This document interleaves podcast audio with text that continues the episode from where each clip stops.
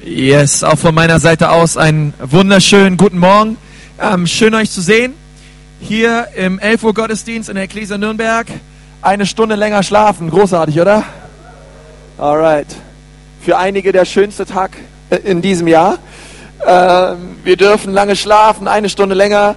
Ich habe mich schon gewundert, warum im ersten Gottesdienst um 9.30 Uhr so viele während des Gottesdienstes hineinbrachen und nicht einen Platz gesucht haben, besonders so gegen Ende hin und sie dann gesagt haben, ah, wir haben es ganz, eine Frau hat gesagt, ah, mein Handy echt, das hat erst hier umgestellt in der Gemeinde. Ich gesagt, ja, das ist, kannst mal sehen, was, was hier abgeht.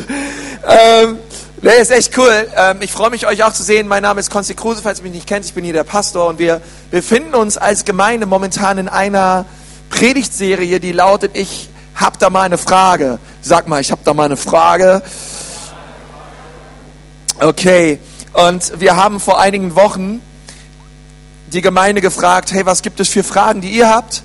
Wo drückt der Schuh? Wo gibt es Gehirnknoten? Wo gibt es Fragen, die ihr habt, äh, wo ihr sagt, Mann, ich schaue in die Bibel oder ich schaue auf mein Leben, ich schaue auf meine Umstände und ich kann einfach nicht verstehen, ähm, warum das und das passiert, warum kann ein liebender Gott so viel Leid zulassen, warum, ähm, ja, wie, wie kann ich mein, wie kann ich meinen Glauben teilen, wie kann ich wissen, dass es einen Gott gibt und ähm, wie, ich habe so viel Stress, wie, was sagt Gott eigentlich zu Stress, zu Burnout und was können wir dabei eigentlich tun?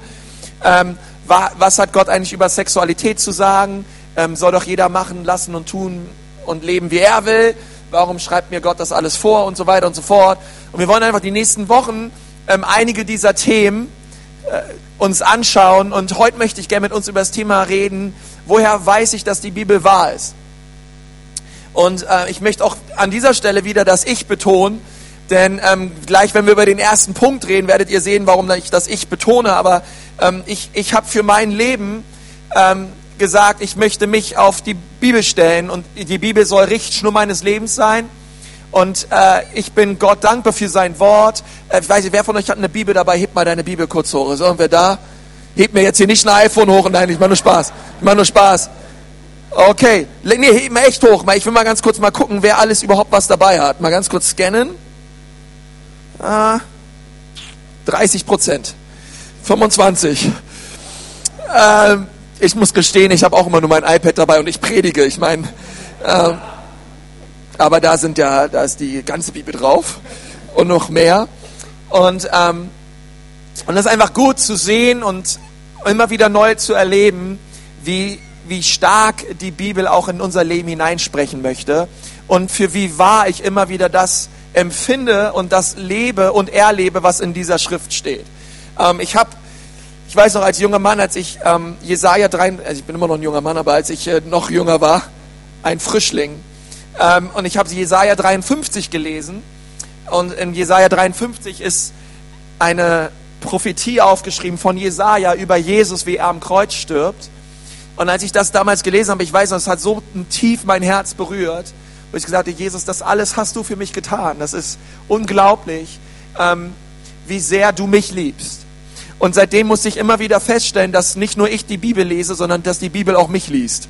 Und ich immer wieder feststellen muss und immer wieder erkennen muss, wow, ähm, Gott, ich danke dir für dein Wort. Ich danke dir, dass wir es haben dürfen und dass du durch dein Wort auch zu mir sprichst. Nicht nur, dass ich es lesen darf, Gott, sondern dieses Buch, es scheint auch zu mir zu sprechen. Es gibt ja die Gideons, die sehr viel Geld in die Hand nehmen und ähm, eine weltweit bekannte Organisation sind, die ähm, unbedingt wollen, dass auf, in jedem Hotelzimmer eine Gideon-Bibel entweder im Schrank oder im Nachttisch äh, gelagert ist, weil sie immer wieder Zeugnisse hineinbekommen, also tausende Zeugnisse jeden Tag, dass Geschäftsmänner oder Leute, die Urlaub machen, einfach diese Bibel nehmen und drin lesen und immer wieder merken, wow, Gott spricht zu mir.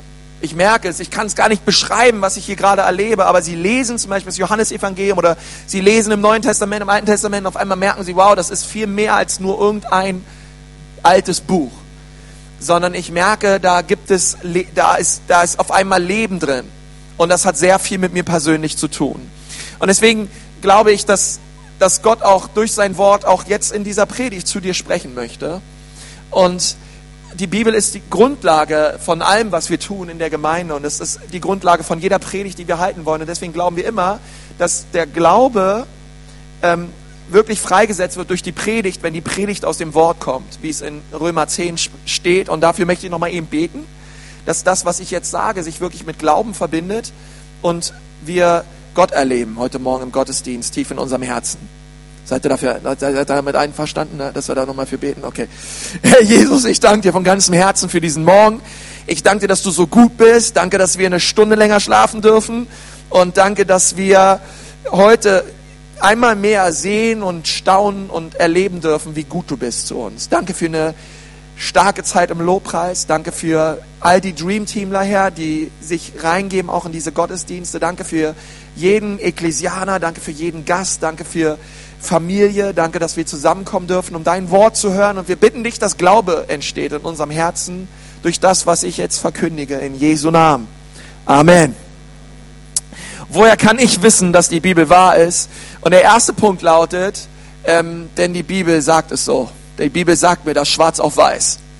Nun, das ist natürlich für dich, der du hier ein Gast bist, vielleicht mit Jesus nichts am Hut hast, nicht unbedingt ein Argument, weil du sagst, na ja, also das ist ja genau das, was ich bezweifle, dass die Bibel das sagt. Aber das ist erstmal für, für, für Gemeinde wichtig, für alle die, die Jesus nachfolgen, wichtig. Die Bibel selbst sagt, dass sie wahr ist.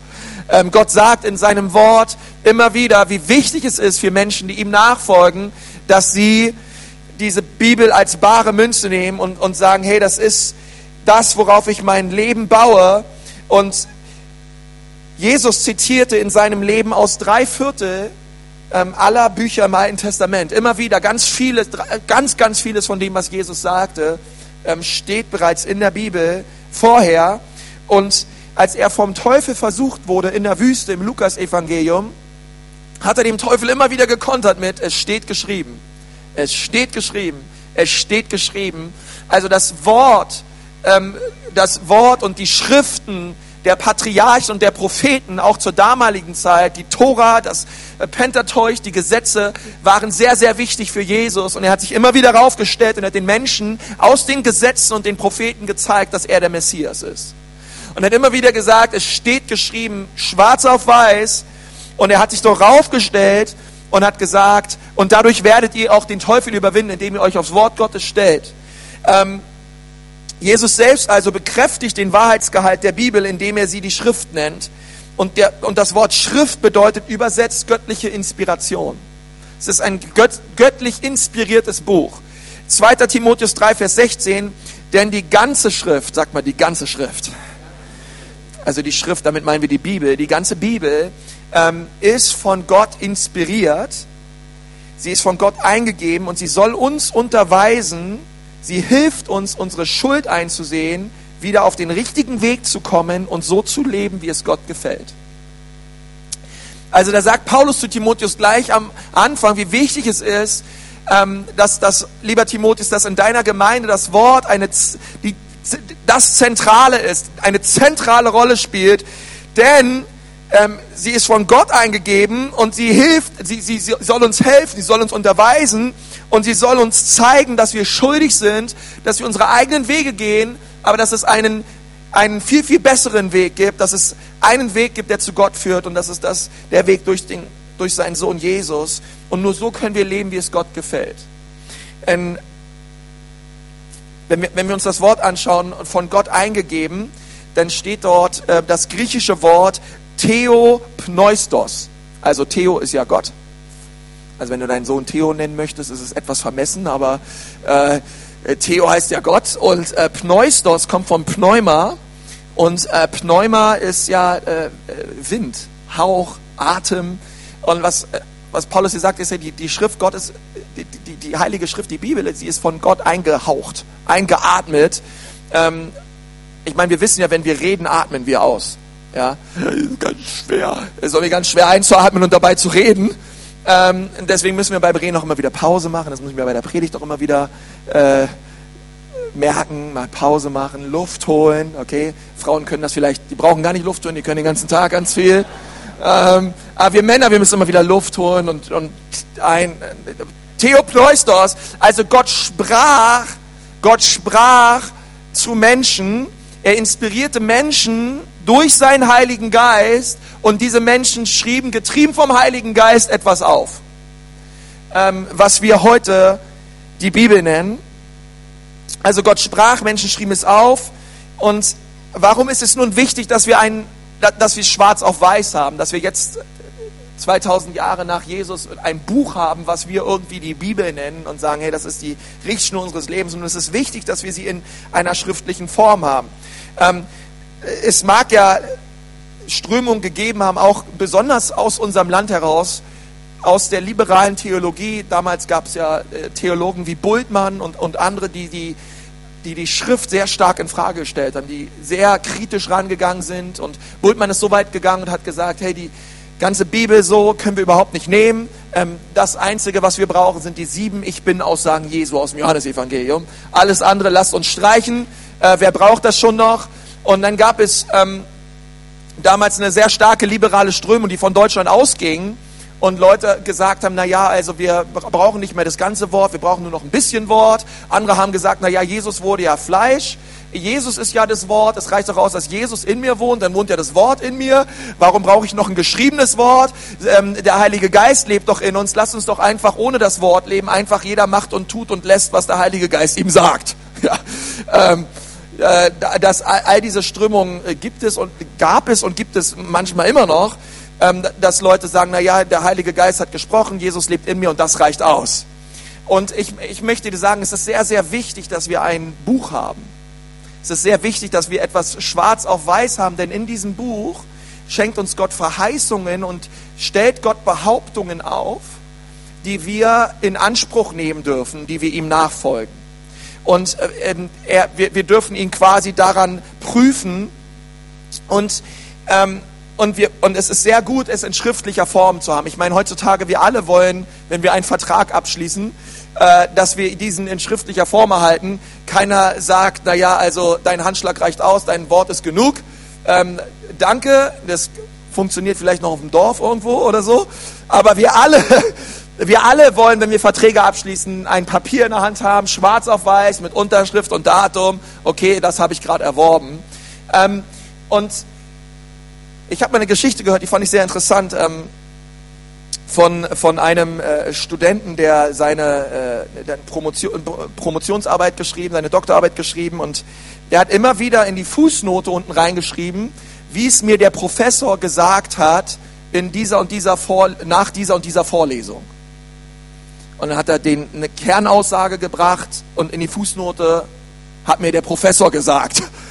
Ähm, und dann äh, haut er wieder irgendwas rauf, da hat er wieder in die Fußnote geschrieben, ja, wie es mir ein anderer Kommilitone gesagt hat auf dem Pausenhof. Ähm, und wie es mir der Kellner gesagt hat in diesem, diesem Restaurant. Und irgendwann hat sein Doktorvater äh, gesagt, sag mal, was machst du hier? Ja, das geht überhaupt nicht. Äh, du brauchst doch Quellen schriftlich fixierte Quellen, die das belegen, was du hier sagst. Und er sagt dann zurück zu seinem Doktorvater, ja, wieso ist es eigentlich so? Wieso ist eigentlich was Geschriebenes mehr wert als etwas Mündliches, als etwas mündlich Überliefertes? Das kann doch einfach nicht wahr sein. Und er hat sich darüber aufgeregt, dass er nicht einfach irgendwelche Professoren in Vorlesungen und auf dem Pausenhof und im Flur und so weiter zitieren darf. Ähm, und er hat seine Arbeit fertig geschrieben, hat sie eingereicht und äh, nach vier Monaten ruft sein Doktorvater ihn an und sagt, du, ich, ich möchte dir sagen, ähm, ich habe deine Arbeit mit anderen korrigiert und äh, wir, äh, wir geben dir den Doktortitel. Äh, du hast bestanden, aber wir wollen dir dazu sagen, wir geben ihn dir nicht in schriftlicher Form, ähm, sondern ähm, unser Wort soll dir genügen, okay?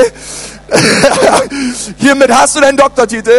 Gott segne dich und mach's richtig gut. Das ist ein bisschen lustig, die Geschichte, aber es ist manchmal ähm, wichtig für uns zu verstehen, ähm, es ist so gut, dass wir Gottes Wort haben, Gott Zusagen uns macht, schwarz auf weiß, wo wir sagen können, Gott, du hast gesagt, hier steht es.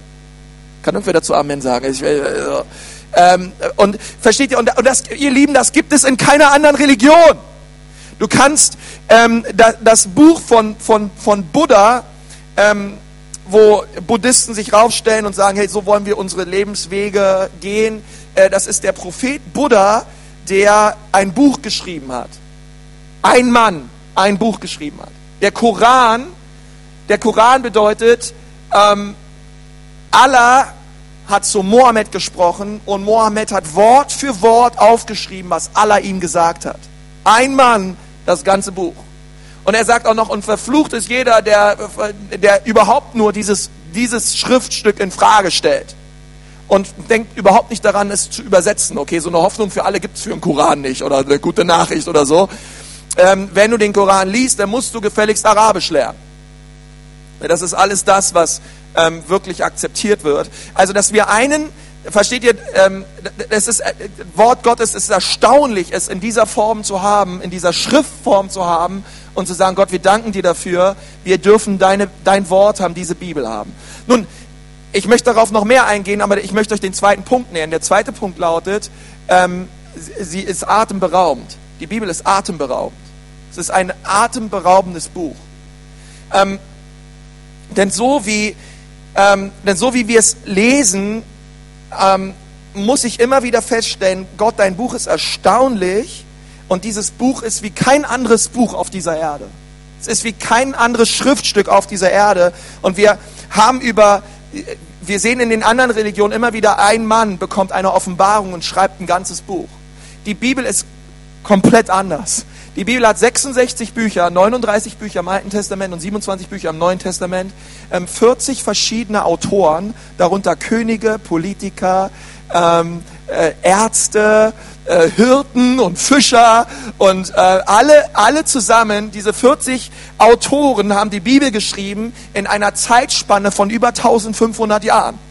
Also es ging los mit ähm, 1400 noch was vor Christus bis hinein ins erste Jahrhundert ähm, der Jünger Johannes 60 bis 70 nach Christus die Offenbarung schrieb, ähm, auf Patmos. Und du hast also eine, also du hast 40 Autoren, 66 Bücher über 1500 Jahre. Alles, was sie geschrieben haben, ist äh, geschichtlich in der damaligen Zeit einzuordnen und zu 100% verlässlich. Sie sind alle, diese 40 Autoren, sind übereinstimmend und sie alle zeigen auf eine Person, nämlich den Messias Jesus Christus von Nazareth. Ist erstaunlich, es ist atemberaubend, diese Bibel. 40 Leute, ich meine, die haben nicht, weil viele, viele haben sich nie gekannt, nie gesehen, ähm, in völlig anderen Zeiten gelebt, aber sie alle zeigen auf eine Person. Das ist, das ist ersta sehr erstaunlich. Und die Prophezeiungen, die bereits erfüllt sind, sind atemberaubend.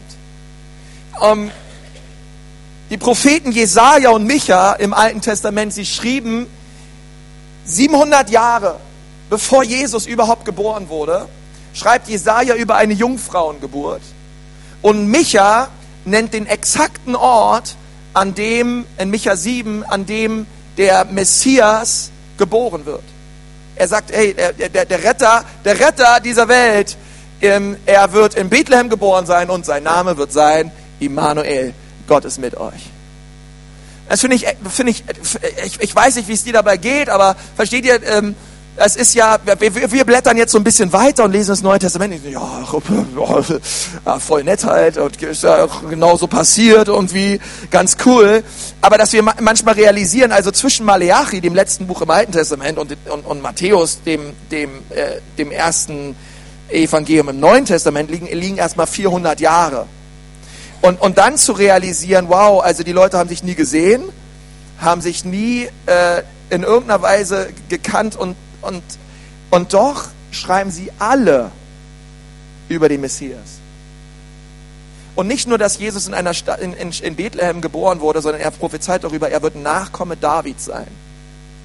42 Generationen nach David ist Jesus geboren worden exakte, allein das Geschlechtsregister in Matthäus 1 verschlägt Wissenschaftlern, die mit der Bibel überhaupt nichts zu tun haben, den Atem. Und die sagen, es ist, es ist atemberaubend, wie präzise und akkurat die Bibel ist. Und, ähm, und, und, dort, und dort, versteht ihr, dort lesen wir immer wieder, ich meine, David, er schrieb tausend Jahre er schrieb, er schrieb den Psalm 22, tausend Jahre bevor Jesus gekreuzigt wurde, schreibt er darüber, dass der Messias gekreuzigt werden wird. Er schreibt darüber, dass sie seine Hände durchbohren werden.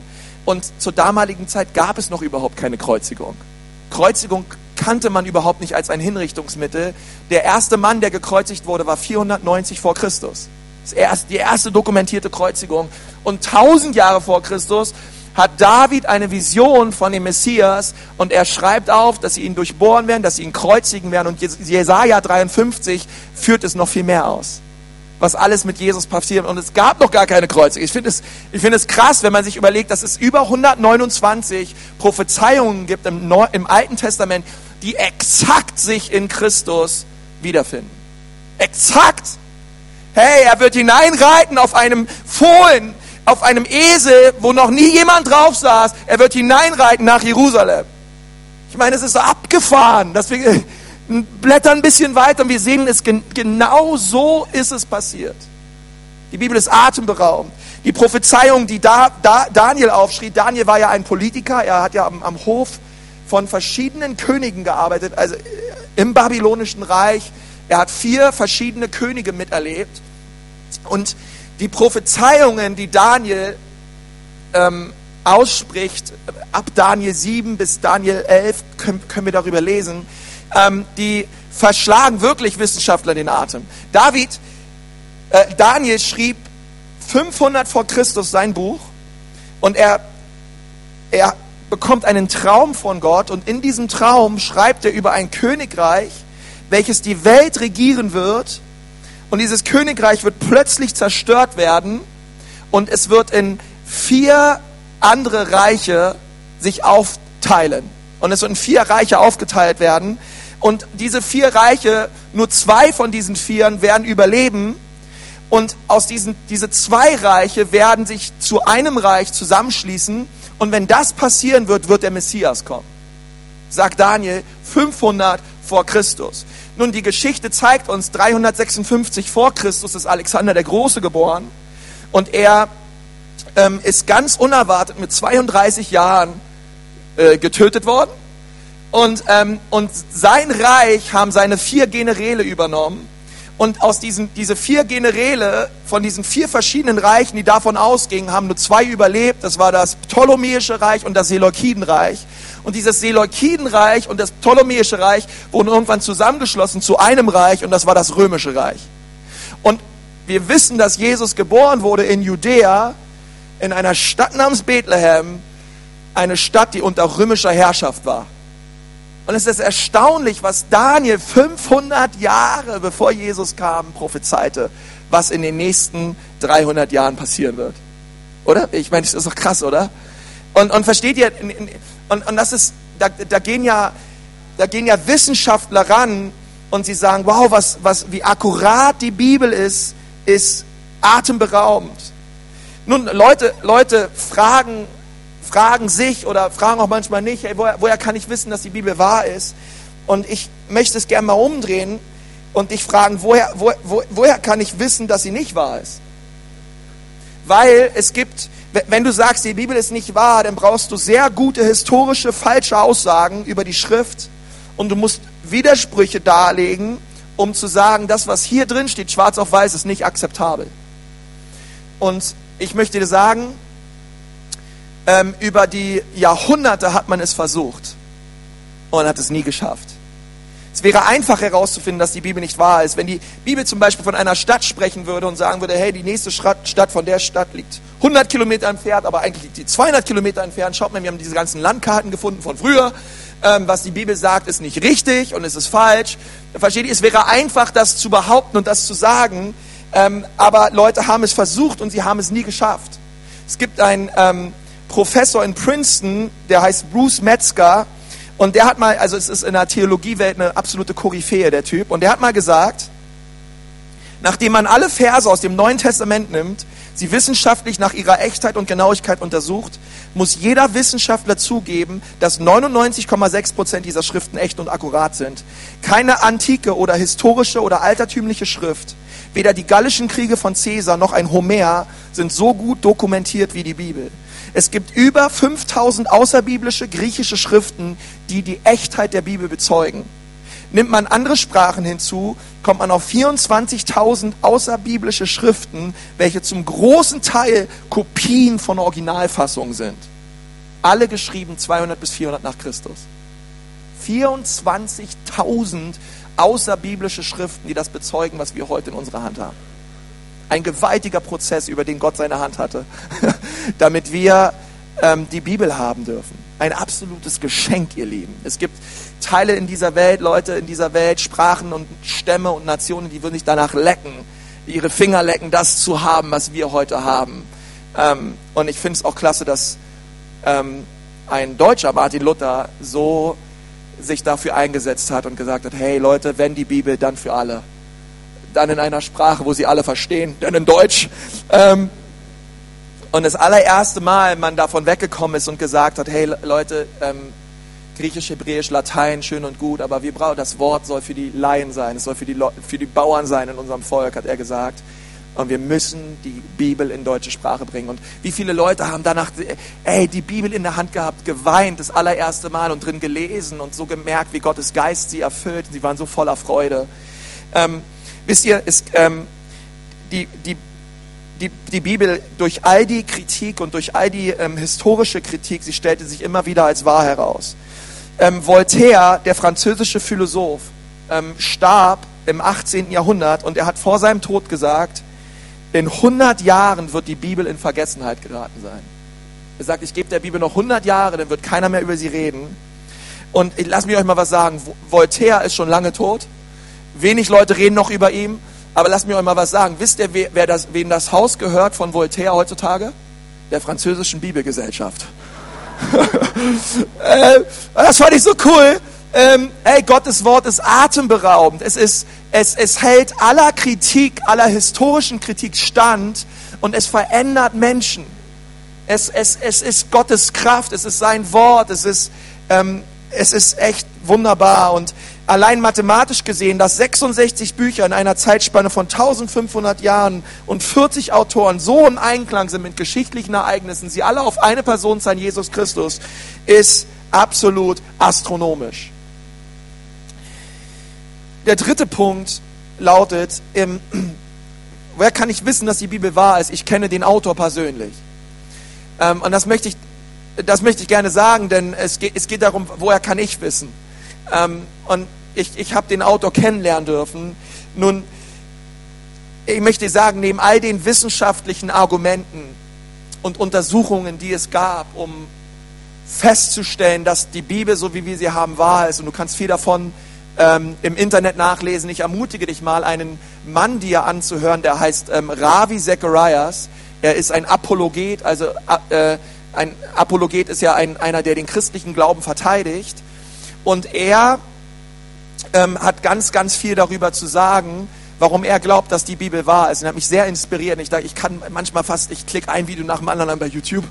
Ravi Zacharias, weil es, weil, weil es mich so begeistert, wenn Menschen so krass in dieser Materie drin stecken und es trotzdem irgendwie noch einfach ausdrücken können und so gut den Glauben verteidigen können vor anderen Professoren und, und, und, und, und Studenten und so weiter und so fort.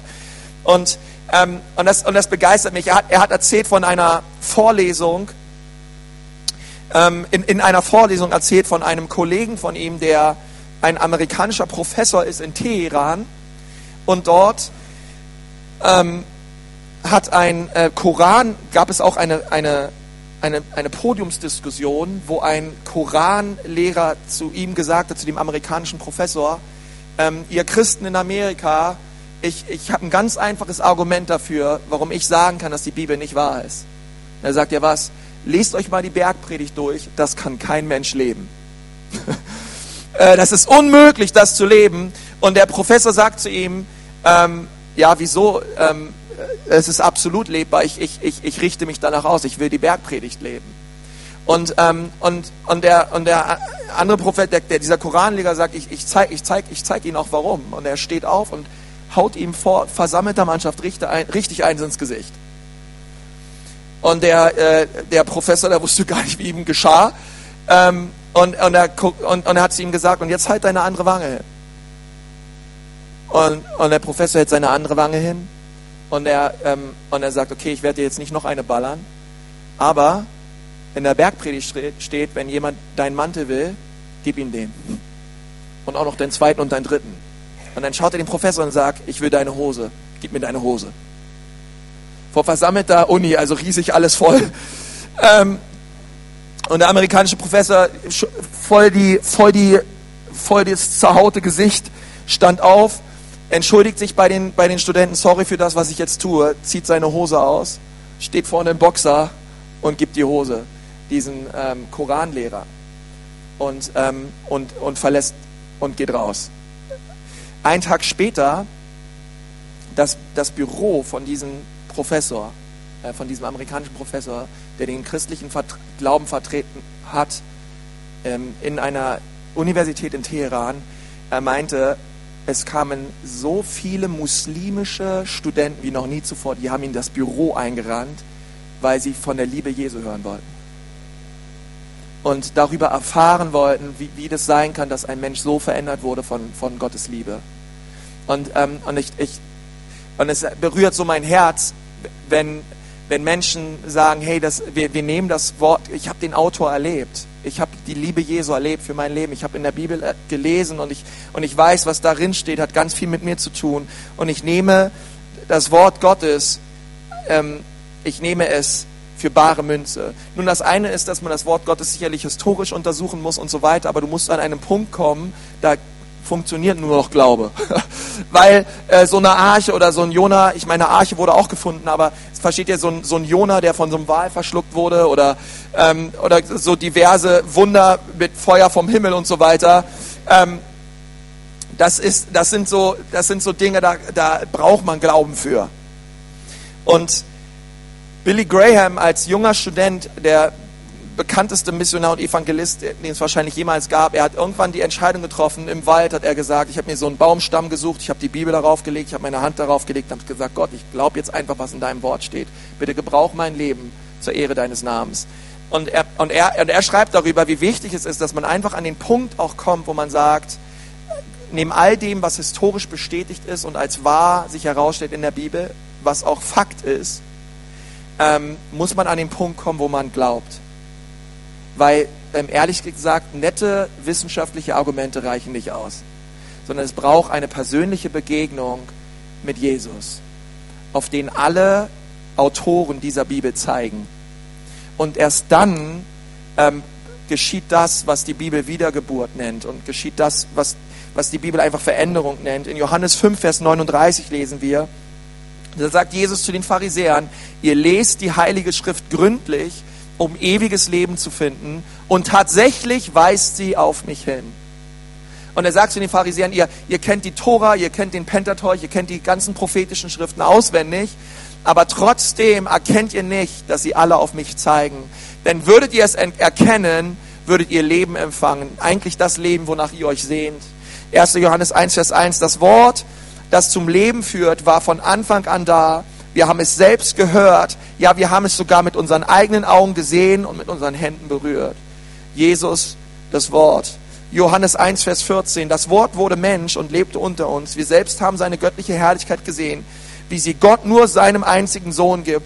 In ihm sind Gottes vergebene Liebe und Treue zu uns gekommen. Woher kann ich wissen, dass die Bibel wahr ist? Gott wurde Mensch und lebt, lebte in unserer Mitte. Es gibt über 24.000 außerbiblische Dokumente, die bestätigen, dass ein Mann geboren wurde, der hieß Jesus Christus von Nazareth. Ähm, die Eltern, die Geschwister, ähm, es gibt, versteht ihr, das alles ist dokumentiert. Ähm, es gab wirklich, es gab Jesus wirklich und Jesus, Jesus wäre der allergrößte Scharlatan gewesen und er würde uns alle an der Nase herumführen. Ähm, es, wäre, es wäre einfach, es herauszufinden würde Jesus uns alle veräppeln. Also hätte Jesus sich das alles irgendwie ausgedacht und sich irgendwie überlegt, okay, hier sind all die Prophezeiungen, hier sind all das, was damals geschrieben wurde. Jetzt versuche ich mal in diese Rolle reinzuschlüpfen und der Messias zu sein. Ich meine, es gab ja viele Leute, die für sich damals auch beanspruchten, gibt es übrigens heute nicht. Ich war, ich war schon mal äh, vor äh, 2006 an der Klagemauer, vor neun Jahren ist es schon wieder her. Mann, Mann, Mann, wie die Zeit vergeht. Und da gab es einen Mann an der Klagemauer, der hatte behauptet, er sei der Messias, okay? Es gibt ja viele Leute in der Geschichte, die es immer wieder probiert hatten, ähm, aber wenn, wenn Jesus uns wirklich alle an der Nase herumführt, ähm, es, es würde doch, ich meine, eine Sache, die fehlte, ein Wort, was er gesagt hat, irgendetwas, wo wir sagen können, hey, das kann gar nicht sein, was der da gesagt hat. Man müsste doch irgendetwas finden. Jesus hätte es sich doch ganz einfach machen können und sagen können, hey Leute, ähm, ich lebe, ich werde gekreuzigt und nach drei Tagen werde ich geistlich auferstehen. Nicht körperlich, ich mache mir den Stress gar nicht hier mit dem Riesenstein und so, ähm, sondern ich werde geistig auferstehen und alle Wissenschaftler und Leute oder Christen, sagen wir mal, es hätte nicht funktioniert, er hätte uns alle an der Nase rumgeführt, hätten sagen können, na ja, Jesus hat ja auch gesagt, er wird geistig auferstehen, aber nicht körperlich. Ich meine, ähm, warum sich den ganzen Stress machen? Und, äh, und, und irgendwie alle römische Soldaten ausnocken und äh, diesen Riesenstein irgendwie Leute organisieren, diesen Riesenstein zur Seite schieben und irgendwie nur einfach nur so tun. Ah, ja, stimmt, ja, geistlich, okay, ja, das dürfen wir alle sagen. Nein, er ist körperlich auch, er war, er war mausetot. Er war sogar so tot, dass die römischen Soldaten sich fragten, ist er wirklich tot? Und man rammte ihn ein Speer in die Seite, das durchstach sein Herz. Wasser und Blut floss heraus und sie waren sich sicher, er ist tot. Man nahm ihn vom Kreuz ab und man gab ihm zu einem reichen Mann, was alles prophezeit wurde, namens Josef von Arimathea. Er nahm Jesus in seine Grabstätte auf. Man balsamierte ihn ein, man wickelte ihn ein in Grabtücher und man, ähm, man die, die, die römischen Soldaten einen riesen Felsen vor diese Grabhöhle. Sie stellten zwei Soldaten ab, die Tag und Nacht dieses Grab bewachen sollten. Und dann, ähm, als später Jesus auferstanden ist äh, und der Grab weggerollt war und die Grabtücher noch darin lagen, sagten sie, hey, ihr zwei römischen Soldaten, der Engel kam und so, das sagt ihr zumindest, und der hat den Steiner weggerollt und so, hier ist Geld. Sagt einfach, die Jünger kamen, haben euch einen über den Latz gehauen, haben den Stein zur Seite gerollt und haben Jesus geklaut. Okay, ich meine, wir sehen auch gerade in dieser Zeit, wie viel Geld machen kann mit Leuten. Die römischen Soldaten haben gesagt, ja, ein bisschen Geld ist ganz gut. Gut, wir nehmen das Geld und wir sagen dem Volk, die Jünger kamen und haben Jesus geklaut. Also Bartholomäus kam, okay, sie haben den Stein weggerollt. Bartholomäus hob sich den Leichnam Jesus über die Schulter, lief damit zu dem Haus seiner Schwiegermutter hoch in Dachboden und legte den Leichnam Jesu unter die Gästematratze, die schon seit 26 Jahren nicht mehr gebraucht wurde, auf dem Dachboden seiner Schwiegermutter und sagten sich, die Jünger sagten sich, hey Leute, ihr haltet jetzt echt mal die Klappe hier, ähm, das darf bloß nicht rauskommen, weil die ganze Geschichte muss ja irgendwie stimmen. Also ist, was ich jetzt gesagt habe, steht nicht so in der Bibel, ja. Ähm, was interessant ist, denn alle Jünger außer Johannes gaben ihr Leben für Jesus als Märtyrer. Also außer Johannes, Johannes äh, wurde ja äh, Überliefer der Überlieferung zufolge in einem riesen, riesigen äh, Topf heißen, heißes Öl geworfen. Man hat ihn dort äh, gefoltert. Aber alle Jünger starben den Märtyrertod. Jetzt frage ich dich mal, als Jünger Jesu, würdest du dein Leben für Jesus geben als Märtyrer? Gekreuzigt werden, falsch rum in einer Arena, wenn du wüsstest, es ist alles nur eine große Farce und der Leichnam Jesu liegt bei Bartholomäus Schwiegermutter oben im Dachboden unter der Matratze. äh, keiner würde das tun, ähm, sondern sie alle wussten, Jesus ist wirklich auferstanden. Nicht nur wir haben ihn gesehen, sondern 500 andere Leute haben ihn mit eigenen Augen gesehen. Thomas hatten seine Wundmale gegriffen. Sie haben den auferstandenen Jesu leibhaftig vor sich gesehen und sie alle wussten, was er gesagt hat, ist wahr. Er starb und am dritten Tag ist er auferstanden. Er ist zum Himmel gefahren. Es ist alles wahr und für diesen Jesus wollen wir unser Leben geben. Ist mir egal, was sie mit uns machen werden, ob sie uns steinigen oder foltern. Jesus gebührt all die Ehre in unserem Leben. Das finde ich atemberaubend. Es ist, einfach eine Begegnung mit diesem Autor, eine Begegnung mit Jesus und alle Jünger waren bereit, ihr ganzes Leben für alle Zeit diesem Jesus zu geben. Mohammed liegt noch im Grab, Buddha liegt noch im Grab. Du kannst da hinpilgern und dir das alles anschauen. Aber seit 2000 Jahren suchen Archäologen nach dem, nach dem, nach dem Grab und nach dem Körper, nach dem Leichnam Jesu und nie hat es irgendwer gefunden. Warum? Weil du wirst ihn nicht finden. Er ist auferstanden und erlebt. Sie kloppen sich darum. Ich meine, heutzutage ja immer noch, auch in Jerusalem, wer von euch schon mal da war, ja, wo ist die Grabstätte Jesu? Da gibt es eine katholische Version, da gibt es eine evangelische Version, eine orthodoxe Version, eine ultraorthodoxe Version, eine griechisch-orthodoxe Version. Ähm, aber äh, es ist ja völlig egal. Ähm, versteht ihr, er, er ist nicht mehr da. Er ist ja auch verstanden. Ja, es gibt nichts, wo wir Kerzchen anzünden müssen und Blumen hinlegen müssen. Er ist nicht da, sondern er sitzt zu Rechten des Vaters und er regiert von Ewigkeit zu Ewigkeit, ist er Gott. Und ähm, es begeistert mich, ich weiß nicht, wie es dir dabei geht, aber es begeistert mich, wie akkurat und ähm, wie genau die Bibel ist. Und wenn du hier sitzt und sagst, hey, ich habe ähm, immer noch diese Frage, vielleicht hast du sie auch gestellt oder ich, ich weiß bei all dem nicht, ob die Bibel wahr ist, ob Jesus wirklich der ist, der behauptet zu sein. Und ich möchte dir gerne sechs Fragen stellen. Ähm, die gibt es auch auf deinem Predigt-Handout. Ähm, diese sechs Fragen möchte ich dir einfach mal stellen, um ja, dir einmal dort nochmal dir, dir zu helfen, ein paar Gedankenprozesse nochmal durchzugehen. Und ihr müsst euch die, die Fragen jetzt nicht rauskramen, die stehen alle hier vorne. Ihr müsst auch nicht die Bibelstellen nachschauen, ähm, das könnt ihr alles zu Hause machen. Aber ich möchte euch einfach mal diese sechs Fragen stellen. Die erste Frage lautet, wie schaffte es Jesus in Bethlehem geboren worden zu sein, obwohl seine Eltern dort nicht lebten? Es ist ja das eine zu sagen, gut, er, will, äh, versteht ihr, er wird in der Stadt geboren, aber da, seine Eltern lebten noch nicht mal dorthin, sondern durch ein, äh, durch, durch, versteht ihr, durch Verfolgung ähm, ist es so geschehen. Und dort ist der Retter geboren worden, ganz genauso wie wir es in, Mal, ähm, in Micha 5, Vers 1 lesen. Das zweite ist, wie schaffte es Jesus, exakt wie zuvor prophezeit, mit zwei Verbrechern gemeinsam gekreuzigt zu werden? Ich meine, hat er da ehrlich zwei gefunden, die sich mit ihm kreuzigen lassen und sagen, hey Jungs, lass mal die Geschichte hier durchziehen? Äh, hier, äh, weiß ich auch nicht, dann äh, kannst du einem nichts geben, verstehst du? Sagst hier hast du ein Auto oder hier hast du Geld, jetzt lass mal das, sind ja tot danach, ja. Das dritte ist, wie schaffte es Jesus, dass zwei Soldaten um sein Gewand würfelten? Alles passiert, versteht völlig aus seiner römische Soldaten, die mit einem Juden überhaupt nichts zu tun hatten, würfelten um sein Gewand, genauso wie es prophezeit wurden im Psalm 22, Vers 19. Die vierte Frage. Ähm, wie schaffte es Jesus, für exakt 30 Silberstücke verraten zu werden und genau an dem Tag von römischen Soldaten gekreuzigt zu werden, an dem die Juden ein reines, fleckenloses Passalam für ihre Sünden opferten? Das ist doch kein Zufall. Genau an dem Tag, wo sie ein Lamm opferten für ihre Schuld, starb Jesus auf Golgatha mit zwei Verbrechern zur rechten und zur linken ähm, und gab sein Leben. Und Zachariah hat, hat gesagt, und er wird überliefert werden von einem Freund für 30 Silberstücke. Und genauso ist es passiert. Judas überlieferte ihn für 30 Silberstücke.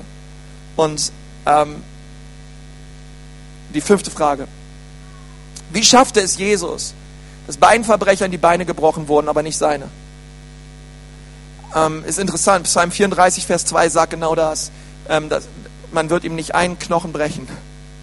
Und es war ein Ritual, dass den gekreuzigten Männern die Beine gebrochen werden. Es war ein Ritual, was man bei jedem gemacht hat, außer bei Jesus.